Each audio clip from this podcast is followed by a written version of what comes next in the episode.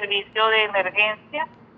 áreas de emergencia, para cirugías de emergencia, atención de emergencia, siempre. Eso jamás, jamás se suspende.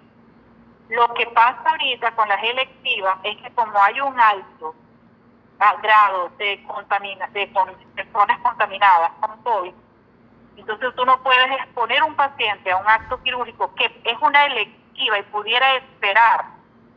el paciente sin complicarse su vida, sin correr riesgos,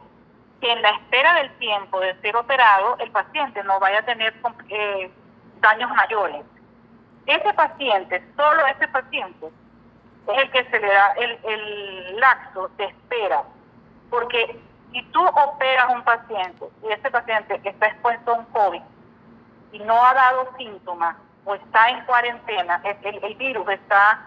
apenas eh, dando los primeros síntomas, que muchos de ellos pudiera el paciente no considerarlos importantes,